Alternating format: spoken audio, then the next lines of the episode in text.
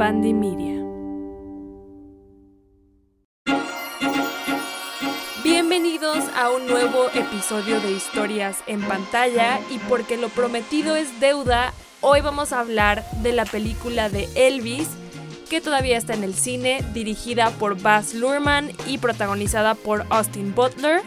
Si escucharon el último episodio, al final les decía que se había confirmado que iba a ver la película, había tenido muchas ganas de verla desde que salió, pero desafortunadamente me dio COVID, no pude ir a verla hasta la semana pasada y bueno, hasta el día de hoy les traigo este episodio, este resumen de la película y antes que nada quiero recordarles que este episodio es sin spoilers, así que si no han visto la película pueden escuchar este episodio y no los voy a spoilear, no les voy a decir qué pasa, no se los voy a arruinar.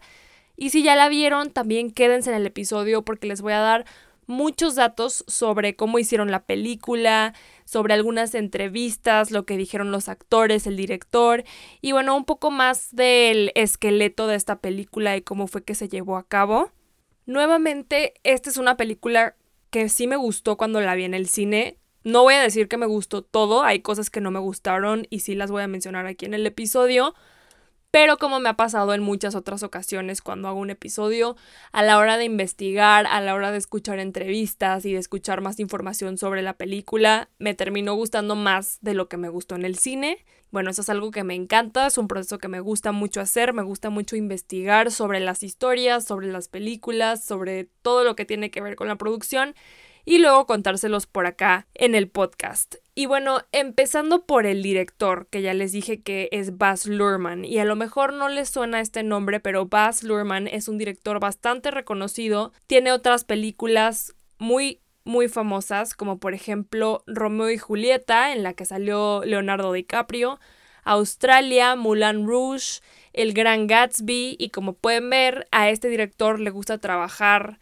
con, los mismos artistas, por ejemplo en Australia y en Moulin Rouge con Nicole Kidman, en Romeo y Julieta y El Gran Gatsby con Leonardo DiCaprio, y es un director que se conoce por hacer este tipo de películas como en grande y estas historias con mucho movimiento y también con números musicales importantes y con escenografías impresionantes. En general es un director que se va over the top, o sea, que le invierte mucho a lo visual en su película. Es alguien que le gusta explorar las historias para proyectarlas a lo grande, ¿no? Y creo que eso es algo que podemos identificar en todos estos títulos que les acabo de decir. Y bueno, no es la excepción para Elvis y que además se presta muchísimo por el tipo de artista que fue Elvis Presley, sin duda un ícono de la música, un artista que cambió muchísimas cosas en la industria, no solamente en su época, sino yo creo que hasta la actualidad. Y creo que era un artista que estaba adelantado a su tiempo. Ya hablaremos también de la historia de Elvis Presley más adelante, pero bueno, antes de empezar con todos los temas que tenemos preparados, les quiero contar de qué trata la película. Que bueno, obviamente, como les acabo de decir y por el título de la película, sabemos que trata de Elvis Presley, pero exactamente qué aspectos de su vida son los que trata. Así que les voy a leer esta pequeña sinopsis que escribí sobre la película. La película narra la historia de la superestrella Elvis Presley desde el inicio de su carrera musical hasta sus últimos años, pero contada desde la voz de su representante, Colonel Parker, quien se aprovechó del artista y lo manipuló a lo largo de todos estos años para alimentar sus propios intereses económicos y poder saldar las deudas que tenía debido a su adicción al juego Además de esta relación, la película aborda el tema racial de la época en Estados Unidos, el ascenso a la fama de Elvis y tanto su trayectoria musical como su historia de vida a lo largo de los años. A grandes rasgos de esto trata la película. Se puede catalogar como un biopic, o así se le conoce a, las biografías bio de biografía, Pick the Picture, que es película. Y en los últimos años, yo creo que en la última década, hemos visto una gran cantidad de biopics. Musicales y también de otros artistas, como por ejemplo Elton John y la película Rocketman o Bohemian Rhapsody, que es la historia de Freddie Mercury. También ya se le está haciendo muchísima promoción al próximo biopic de, de Marilyn Monroe, titulado como Blonde, que va a ser protagonizado por Ana de Armas. Incluso tenemos series que a lo mejor podemos pensar que no son artistas internacionales o tan grandes como Elvis, pero pues está la serie de Selena en Netflix. Incluso podemos mencionar eh, la historia o la serie más bien de Luis Miguel que está en Netflix, que bueno, Luis Miguel quizá no es un artista reconocido internacionalmente como lo es Elvis, pero en México sin duda es una personalidad muy importante y su música marcó generaciones. Y bueno, a lo que quiero llegar con todo esto es que lo que pretendía el director al hacer esta película es que no fuera el típico biopic musical como todos estos que les acabo de mencionar, sino que fuera algo diferente. Y esto tiene todo que ver con quién es el director de la película. Y ahorita vamos a platicar un poco más de él y de cómo es que desarrolla sus proyectos generalmente, pero que creo que cumplió con esta parte, porque Elvis no es el típico biopic, creo que sí va un paso más allá, tanto en la historia como en la manera en que la cuentan.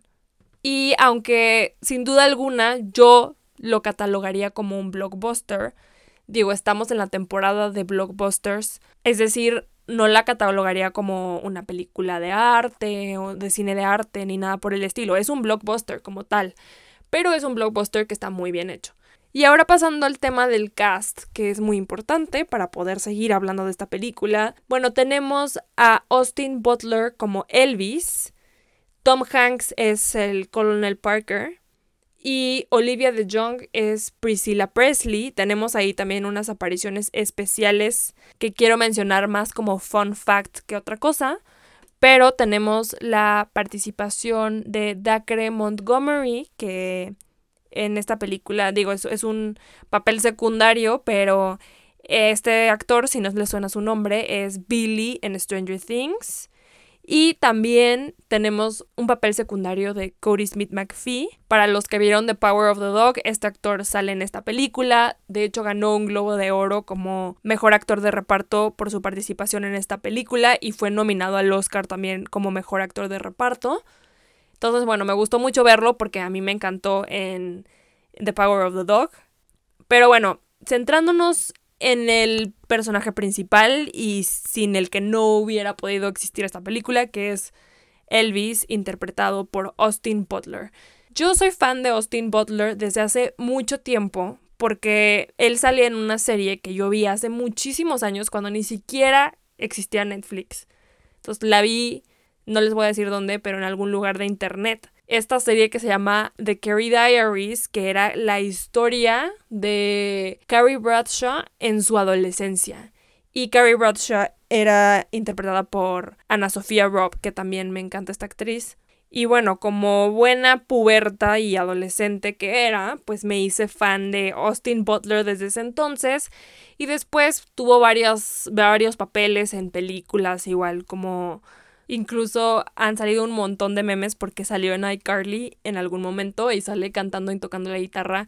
Y la realidad es que no ha tenido como papeles tan grandes. También salió en Zoe 101 de Shannara Chronicles, que digo, si son más o menos de mi generación, a lo mejor les suenan estos títulos, pero si se dan cuenta, pues estos títulos son de, de hace muchos años y realmente no había hecho un papel tan grande como Elvis.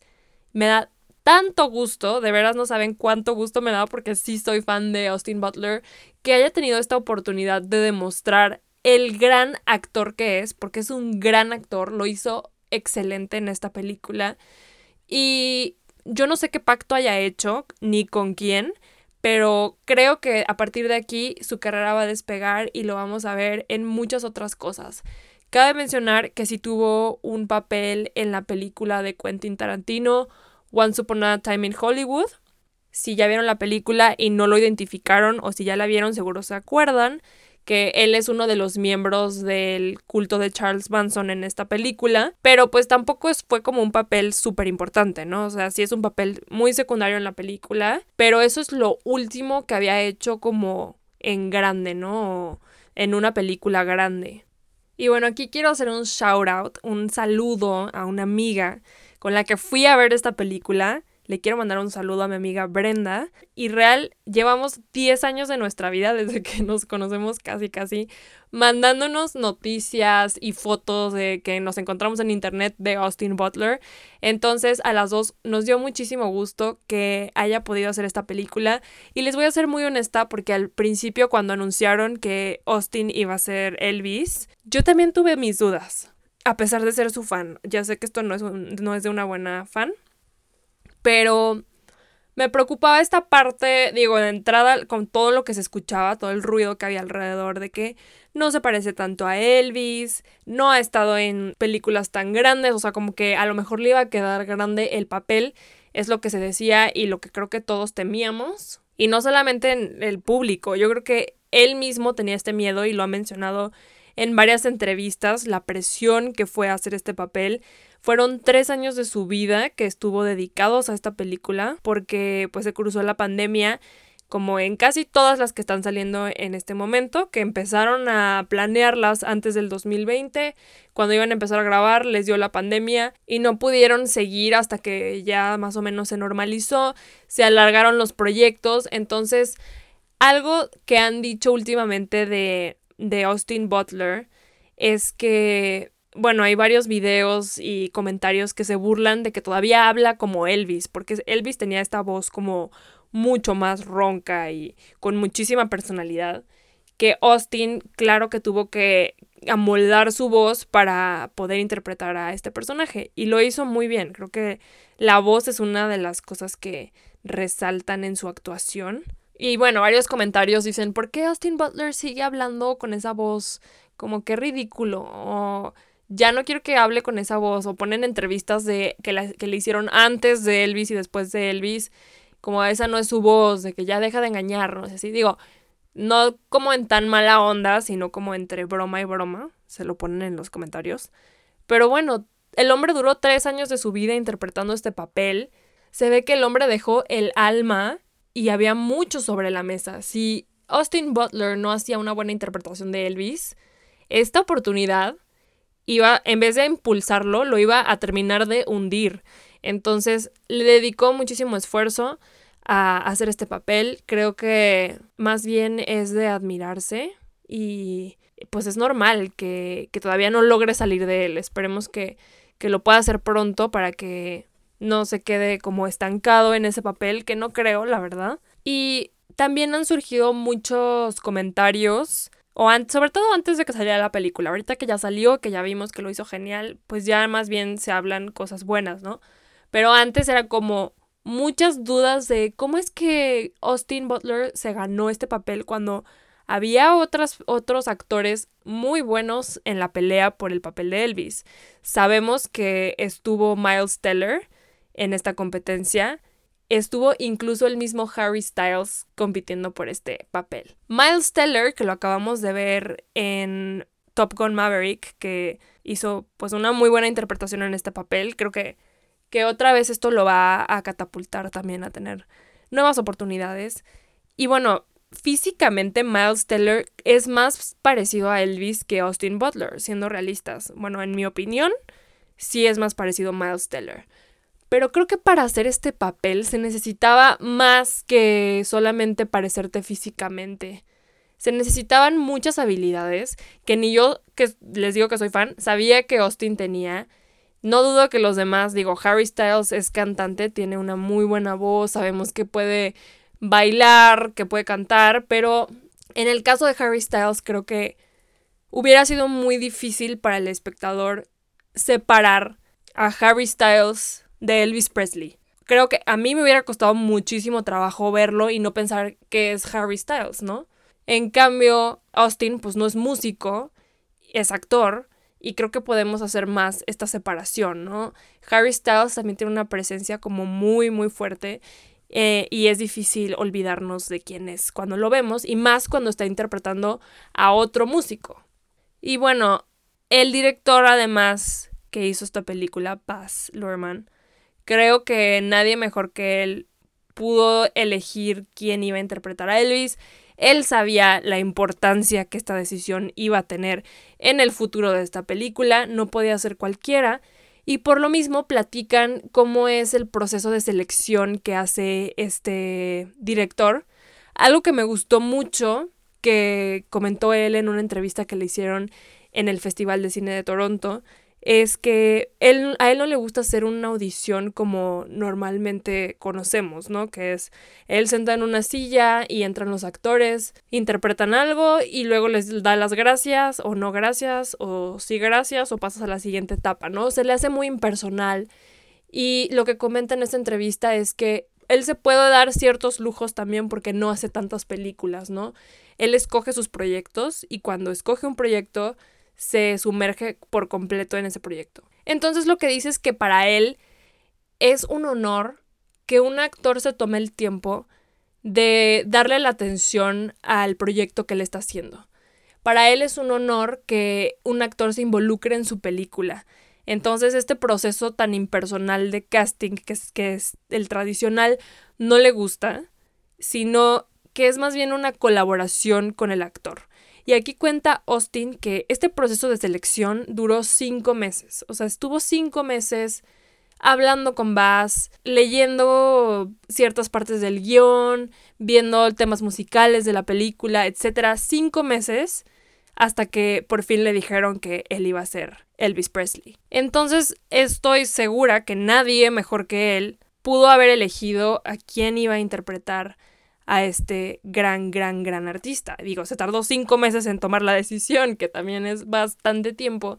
Estoy segura que agotó todos los recursos posibles para saber quién iba a ser el mejor candidato para hacerlo. Y algo que me encantó de esta entrevista del Festival de Cine que les platico, Bass cuenta cómo fue el primer video que recibió de Austin y dice que era un video en el que él estaba en bata, eso en una bata como de baño, tal cual. Y bueno, no, no explican exactamente como qué fue lo que, lo que se grabó haciendo o cuál, qué tenía el video. Pero Austin platica cuál es la relación que tiene con el personaje y en qué momento decidió cómo tenía que ser su audición o cómo tenía que presentarse ante el director. Y bueno, cuando le llegó la oportunidad de interpretar a Elvis, pues él estuvo dando muchas vueltas, ¿no? De cuál iba a ser la mejor opción de, de acercamiento en su actuación principalmente. Y bueno, primero pensó que tenía que grabarse cantando, ¿no? Que es como lo, pues lo que uno pensaría si vas a interpretar a una estrella musical. Pero llegó a la conclusión, y esto es algo que Bass también tenía muy, muy, muy en mente y donde hicieron clic, que no es lo mismo hacer una interpretación de Elvis como músico que una interpretación de Elvis como, como ser humano, ¿no? Que finalmente creo que esta es la esencia de la película. La música es súper importante porque no puedes separar a Elvis de su música, pero también querían abordar la parte humana. Y gente que hace personificación de Elvis, hay miles. Si vas a Las Vegas, fácil, hay mil que están haciéndolo ahí. Y ellos están interpretando la parte del Elvis que vemos pues en los videos del Elvis la estrella. Y ese no era el Elvis que querían proyectar. La esa parte de Elvis siempre va a estar ahí, ¿no? Pero también necesitaban a alguien que hiciera la otra parte. Y aquí es donde entra esta historia que cuenta Austin Butler que la verdad me hizo mucho sentido y que me encantó.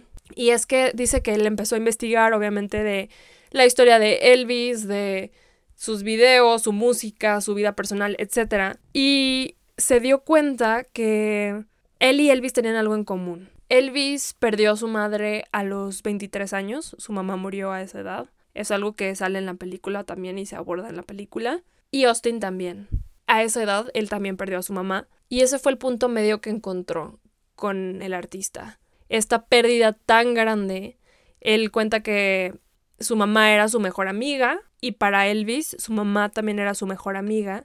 Entonces, esto fue algo que con lo que conectó muchísimo Y a partir de ahí fue que comenzó a hacer este acercamiento para el casting. Dice que un día se despertó y había soñado que perdía a su mamá de nuevo. Soñó que se moría su mamá. Y bueno, en ese momento pensó como este no va a ser un buen día. Y se dio cuenta que ese pensamiento era uno que también Elvis pudo haber tenido en algún momento después de la pérdida que tuvo de su madre. Y en ese momento decidió pararse, ir al piano e interpretar una canción de Elvis y después se puso la bata y se grabó para la audición que le mandó a Bass. Y bueno, cuando él contó esta historia en esta entrevista, no, o sea, me dieron muchísimas ganas de llorar porque dije, claro, me hace tanto sentido que lo haya hecho tan bien, porque este momento en la vida de Elvis que tratan en la película se me hizo de lo más vulnerable que nos mostraron de esta persona. Entiendes muchas cosas de su vida y el por qué su vida terminó como lo hizo por este suceso. Y bueno, después de esto, pues creo que no hay dudas de que no hubo mejor elección que Austin Butler para este papel. Alguien que pueda hacer esta conexión que pueda hacer este, este proceso mental de cómo vas a interpretar al personaje y que lo hagas desde, desde un lugar tan vulnerable, creo que es garantía de que va a ser un buen trabajo. Y algo que también cuentan en estas entrevistas de las audiciones que hizo para obtener el papel es cómo a Bass le gusta poner al límite a los actores. Y esto ya se lo habían advertido, no solamente lo hizo con Austin, sino que es la manera en la que este director trabaja. Él lleva al límite a todos. Y es que siempre les dice como, necesito que prepares tal cosa, o se ponen de acuerdo, vamos a preparar tales números musicales, esta escena es la que vamos a hacer en la prueba de cámara. Y a la hora que Austin llega a las pruebas de cámara, cambia todo. Y dice, no, ¿sabes qué? No vamos a hacer esto, vamos a hacer esta otra escena. Y en este caso, bueno, Austin lo hizo, lo logró, logró sorprenderlo a pesar de no tener las cosas preparadas, lo hizo bien. Esta improvisación es lo que Bass busca para sus películas, ¿no? Esta, esta espontaneidad, esta originalidad. Y bueno, es, esa fue su forma de, de hacer el casting y también fue su forma de abordar muchas cosas en la película. Entonces, muchas de las cosas que vemos son improvisadas y, son más del momento y de la audacia de los actores que algo que viene desde el guion, ¿no? Y ahora hablando sobre la historia de Elvis como, como la estrella, el verdadero Elvis, claro que había escuchado la música de Elvis, a mi papá le gusta Elvis, mi papá es más fan de los Beatles que de Elvis, pero también recuerdo que, que, lo escuchaba y que, pues, por supuesto había visto videos de él, aunque la verdad es que no conocía prácticamente nada de su historia, ¿no? Lo que yo sabía es que a partir de Elvis fue que salieron los Beatles, de hecho ellos se inspiraron mucho en, en él para hacer su música y que pues fue una de las estrellas más grandes, de, em, probablemente la más grande de la historia de Estados Unidos y que al final de su carrera terminó haciendo presentaciones en Las Vegas, ¿no? Eso es así, eso es lo único que yo sabía. Y a partir de esta película, pues la realidad es que, como les leí en la sinopsis, me di cuenta que su historia fue súper triste y que fue una gran estrella sin duda y y lo que aportó, bueno, sigue vigente hasta la, e, hasta la fecha, pero que todo esto estaba rodeado con una tristeza súper profunda, de una historia muy difícil y de mucha injusticia. Elvis no solamente creó buena música, sino que también fue alguien muy revolucionario en temas políticos, en temas sociales. Algo que menciona Bass es que él, a él le interesó hacer esta historia no solamente para contar la historia de Elvis, sino para contar la historia de Estados Unidos en los 50, 60 y 70, que esta fue una época en la que el país era sumamente conservador, nada estaba permitido, todo estaba mal visto y además había muchísimo racismo la segregación racial estaba en uno de sus peores momentos, había muchas injusticias hacia la comunidad negra e incluso algo de lo que se le ha inculpado a Elvis es de apropiación cultural. La verdad es que no he investigado tan a fondo esta parte. Sé que hay muchas personas que no quieren a Elvis por esto, como que eh, argumentan que él se adueñó de la música de la comunidad negra y de las canciones de artistas negros, pero bueno, lo que explican en la película, y ustedes lo verán, esto es lo primero que, que sale, no les estoy spoileando nada, es que Elvis creció en, en, un barrio de la comunidad negra porque su familia tenía muy poco dinero, eran pues, marginados de cierta forma porque su papá estaba en la cárcel, y él creció rodeado de, de esta cultura. Él lo que escuchaba era la música gospel, los pasos de baile, ¿no? Los pasos icónicos de baile de Elvis fueron aprendidos en este momento de su vida en los que se rodeó de, de esta cultura, de esta música. Y una de sus misiones de vida y como artista era romper con todas estas cadenas que prohibían este tipo de música, que prohibían este tipo de bailes por el mismo racismo que existía en la época. Además de todo esto, Elvis creo, como les dije al inicio, que era un artista que estaba adelantado a su tiempo. Elvis desde el principio usaba trajes rosas, usaba pues ropa que a lo mejor no era considerada tan masculina, sino más bien bastante femenina, usaba delineador en los ojos, cosa que en esa época pues era algo impensable, ¿no? Era algo mal visto. Y la respuesta que tuvo, sobre todo en las mujeres, digo, a pesar de que él era muy, lo mencionan en las entrevistas, ¿no? Este término en inglés que se llama gender fluid, que es como eh, género fluido, es decir, como rompiendo esta línea entre lo masculino y lo femenino y que a pesar de eso, que no se veía en esa época, lograra ser un sex symbol, un icono de sensualidad en esta época.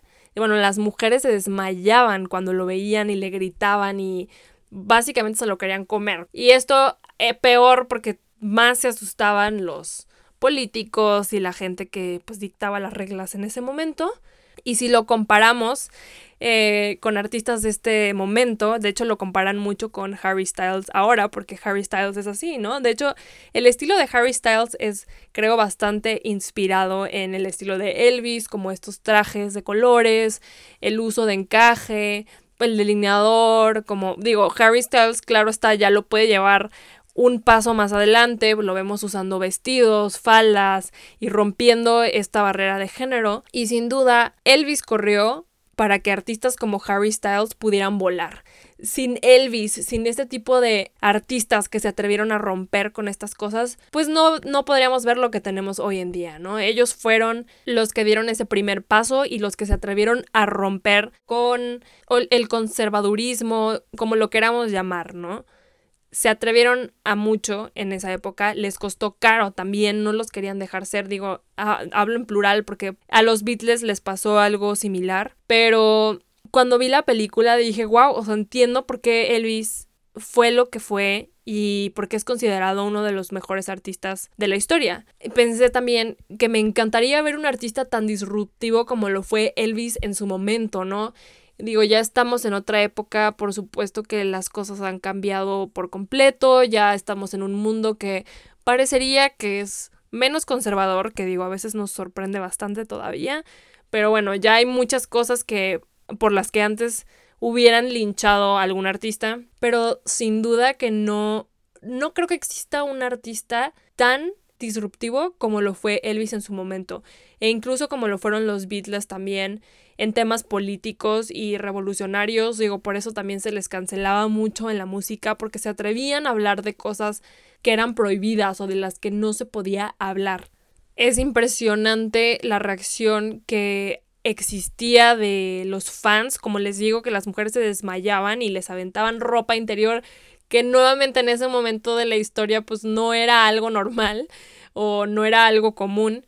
Y bueno, lo vemos ahora también con artistas One Direction o incluso con los, las K-pop bands como BTS y las lo que provocan en los fans y en las personas y la gente que compra absolutamente toda su discografía y que los siguen por el mundo y van a diferentes conciertos. Pero bueno, ahora estamos en un mundo más mediático, en el que todo es como más alcanzable, ¿no? Nos podemos meter a internet y si buscas Harry Styles o BTS te van a salir un millón de cosas sobre estos artistas. Es mucho más fácil que alcancen públicos internacionales. En ese entonces las cosas todavía eran bastante precarias, entonces que estos artistas hayan logrado la fama que lograron, pues era una hazaña bastante grande, era algo difícil de lograr o no tan fácil de lograr como hoy en día. Hoy puede que haya un artista que lo descubrieron en YouTube o en Vine, como es el caso de Justin Bieber o de Shawn Mendes. En ese entonces era un poco más complicado y que estos artistas hayan logrado el impacto que, que lograron, pues es de admirarse y es porque por algo llegaron ahí. Y regresando un poco más a la película, ya no tanto a la historia de Elvis como persona, algo por lo que se identifica el director es por el proceso de edición que maneja en sus películas y también esto es algo que llama mucha mucho la atención y de lo que se ha mencionado bastante y es que los cortes en esta película son muchísimos. O sea, es una película en la que no nos muestran largas escenas, sino que vamos teniendo corte tras corte tras corte y bueno, esto ayuda en cierta forma porque es una película bastante larga de casi tres horas y para mantener la atención del público pues es uno de los recursos que utiliza que además es uno de los recursos por los que se distingue este director. Sus películas son muy movidas, son muy cambiantes, no se quedan estáticas en, en alguna escena sino que cambian constantemente y bueno, aquí los editores comparten que se involucran mucho en el proceso desde la preproducción, cosa que no es tan común. Generalmente se hace la producción de la película, se le va mandando el material a los editores, ellos lo trabajan aparte y al final se entrega una propuesta, ¿no? De edición. En este caso, él le toma mucha importancia a la edición, por lo que estas personas están desde el inicio, en la conversación, en la toma de decisiones de para dónde va a ir la película. Y esto es algo que ayuda también a estructurar la manera en la que esto se va a grabar. Algo que también llama mucho la atención de la película y que por supuesto tenía que ser de esta forma por el personaje que fue Elvis, es el vestuario que fue hecho por Catherine Martin, que como dato curioso es la esposa del director de Baz Luhrmann, y algo que contaron que se me hizo también súper interesante, que ya les he dicho en otros episodios, como de cuando son estas películas de época, pues lo que quieren hacer en el vestuario es acercarse lo más posible a la realidad de la época, cosa que no es fácil porque, bueno, además de que en este caso estamos hablando de prendas que fueron hechas a la medida, pues este, este, este, tipo de, de, telas ya no existen en la actualidad y por lo mismo es difícil recrear estos vestuarios. Algo que hicieron para que el vestuario fuera más real o más acercado a la realidad es consiguieron telas actuales que pasaron por un proceso de impresión en el que les agregaban ciertos patrones o ciertas características de las telas de esa época. Entonces, Claro, a lo mejor a simple vista esto se vería raro, pero en cámara funciona perfecto y esto es lo que hicieron para que se parecieran lo más posible a los vestuarios reales de Elvis. Esta vestuarista obviamente ha trabajado en las películas anteriores de, de Baz Luhrmann y ha ganado varios Oscars por su trabajo como vestuarista en esas películas. Y algo de lo que más me gustó de la película que la realidad, les voy a ser súper honesta, yo me enfoco más en lo visual cuando veo una película. Digo, todo tiene que ver, pero yo soy mucho más visual y a veces se me escapan detalles de lo sonoro, que digo, chin, la voy a tener que volver a ver porque como que no presté tanta atención por estarme fijando en la fotografía, en el vestuario, etc. Pero en esta ocasión creo que lo que más me resaltó de la película, lo que más me llamó la atención fue el diseño sonoro. Este fue hecho por Wayne Pashley, que también ya ha trabajado con Bass en otros proyectos. Y lo que Bass le pidió para la película fue que protegiera a Elvis e hiciera de esto una maravilla audiovisual. Los números musicales son impresionantes en la película y además sirven como guía cronológica. Creo que los puntos focales de la película son estas presentaciones que tiene eh, a lo largo de su carrera. Hay varias en la película, todas son bastante impresionantes. Y algo interesante y admirable también de la interpretación de Austin Butler es que él realmente cantó varios de estos números musicales en la película, es decir, con su propia voz. Realmente era él cantando, porque, bueno, la música de Elvis o las grabaciones originales que hay de Elvis pues ya no hay manera de ajustarlas a la calidad que se necesitaría en la actualidad como para que se viera lo más realista posible. Entonces él tuvo que interpretar varias de estas canciones y bueno, esto fue algo que también impresionó bastante tanto al director como en general a toda la gente que estaba involucrada en la película a la hora de que lo vieron realmente interpretarlas, de que lo vieron arriba del escenario. Y algo que hicieron también es que incluso restauraron micrófonos de la época para que realmente fuera a través de estos micrófonos que se grabara la música, para que se escuchara más como se hubiera escuchado en esa época. Para el soundtrack de la película hicieron algo un poco diferente o, innovador, se podría considerar. Bueno, no, no, no innovador, pero no clásico, digamos. Y es que mezclaron música de la época o los sonidos de la época, del estilo de musical de los 50, 60, 70 con música actual. Entonces de repente podemos escuchar canciones de Doja Cat y de otros artistas eh, contemporáneos. Y esto cuenta Bass que lo hizo para pues como para refrescar la película, que se, que para unir esta parte del pasado y del presente y de la influencia que pudo haber tenido Elvis en la música actual también. Digo, no sé si se entiende como tan obvio cuando lo escuchamos, pero tampoco hace tanto ruido, entonces, pues sí, funciona. Y por último les quiero decir qué fue lo que no me gustó de la película y bueno, lo dejé hasta el final para primero hablar de todo lo bueno. La película, como les decía en la sinopsis, es que esta película es contada a través de la voz del Colonel Parker, que no he querido mencionar mucho de él porque es lo que menos me gustó. Colonel Parker era el representante de Elvis y pues básicamente lo traicionó y lo usó, lo manipuló, le robó muchísimo dinero y por lo mismo es una historia súper triste, ¿no?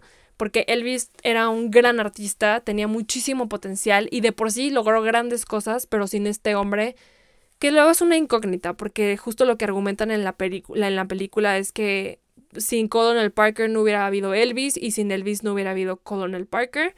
Pero no sabemos, ¿no? Elvis tenía muchísimo talento y quizá pudo haber llegado de otra manera también.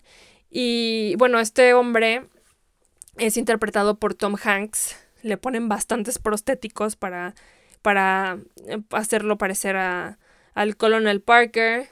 Y la verdad, digo, lo, lo odié, odié el personaje porque pues fue, pues fue un lastre en la vida de Elvis. Y tampoco me encantó Tom Hanks en este papel. Y se ha mencionado mucho esto, que pues no es el mejor papel de Tom Hanks. Además, el personaje es bastante odiable. Pero hay, veces que tenemos personajes odiosos o, o, antihéroes que logran presentarlos de cierta manera en la, en la que puedes decir sobresaltó muchísimo la actuación, ¿no? Y voy a poner a lo mejor un ejemplo muy burdo, pero en el caso de Luis Miguel, la serie, ¿no? Tenemos a Luisito Rey, que era el papá de Luis Miguel, y es un personaje odiosísimo, que le hizo también muchísimas cosas a, a su propio hijo, y que pues no es un personaje que vas a decir, oye, me cayó súper bien, pero la actuación fue tan impresionante que pues que es de lo que más llamó la atención de la serie, ¿no? Y que incluso ah, pues había muchas parodias de gente que lo imitaba y de las frases que usaba y así. Creo que esto no pasó en el caso de Tom Hanks y digo, nuevamente es un ejemplo a lo mejor muy tonto el que estoy haciendo y pues no, hay, no queda duda de que Tom Hanks es un buen actor, pero no sé, no me terminó de gustar y sobre todo en cuanto al guion, no me gustó que el Colonel Parker fuera quien contara la historia de Elvis. Él va dictando la pauta de lo que pasa y todo bajo este discurso de que él se quiere justificar, de que no, no fue por su culpa que Elvis murió, que no fue por su culpa que Elvis sufrió, y como que no fue, o sea, justificándose de que no fue una mala persona, ¿no? De que lo que hizo fue necesario y que sin él Elvis Presley no hubiera sido Elvis Presley. Digo, ya viendo la historia de, esta, de este personaje, de este cantante, tuvo una vida súper difícil y fue miserable en muchos momentos de su vida por culpa de esta persona y que hagamos, bueno, hablo en plural, ¿verdad? Como si yo hubiera hecho algo de esta película. Y que hagan esta película como homenaje a Elvis, pero que quien cuente su historia sea el Colonel Parker, como que no me hace sentido. No digo que no tenía lugar en la historia, pues este personaje fue clave en la historia de Elvis Presley, pero ¿por qué le estamos dando la voz? para que él cuente su historia y para que se justifique, ¿no? Digo, este hombre ya está muerto, claramente no tuvo nada que ver con la película, pero no sé, creo que simplemente por el homenaje que se le pretendía rendir a Elvis, pudieron haber usado otra, otra voz que no fuera la de este hombre. Es lo que no me gustó. Y bueno, eso es todo por hoy. Ya terminé enojada después de haber dicho esto. Pero bueno, esto es todo lo que les tengo por el episodio de hoy. Como conclusión, si no han visto la película, sí se la recomiendo, sí les recomiendo que la vean. Si es muy larga, la verdad, sí hay una parte de la historia en la que se vuelve un poco tediosa la historia, pero nada grave. Bastante manejable el asunto. Así que si no la han visto, vayan al cine, todavía está en el cine. Y cuéntenme qué les parece. Recuerden que estoy en Instagram como historias en pantalla. También estoy en TikTok como historias en pantalla. Y no ha habido videos de YouTube, pero si quieren ver los dos que tengo ahí arriba, pueden ir a YouTube también. Con el mismo nombre me pueden encontrar. Y bueno, me encanta escuchar sus opiniones sobre lo que hablamos. Si escuchan el podcast, me encanta que me platiquen qué les pareció, si les gustó la película, si no les gustó. Y también si les gusta este podcast, por favor, recomiéndenlo a sus amigos, a su familia, a su vecino, a quien ustedes quieran, pero me sirve muchísimo que compartan el podcast. Pero bueno, esto fue todo por hoy. Nos vemos en el siguiente episodio de Historias en pantalla.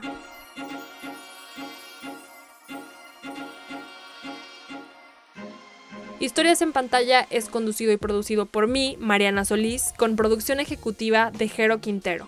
El diseño de portada es de Marisol Suastegui y la música de Ernesto López. Este es un podcast de Bandy Media.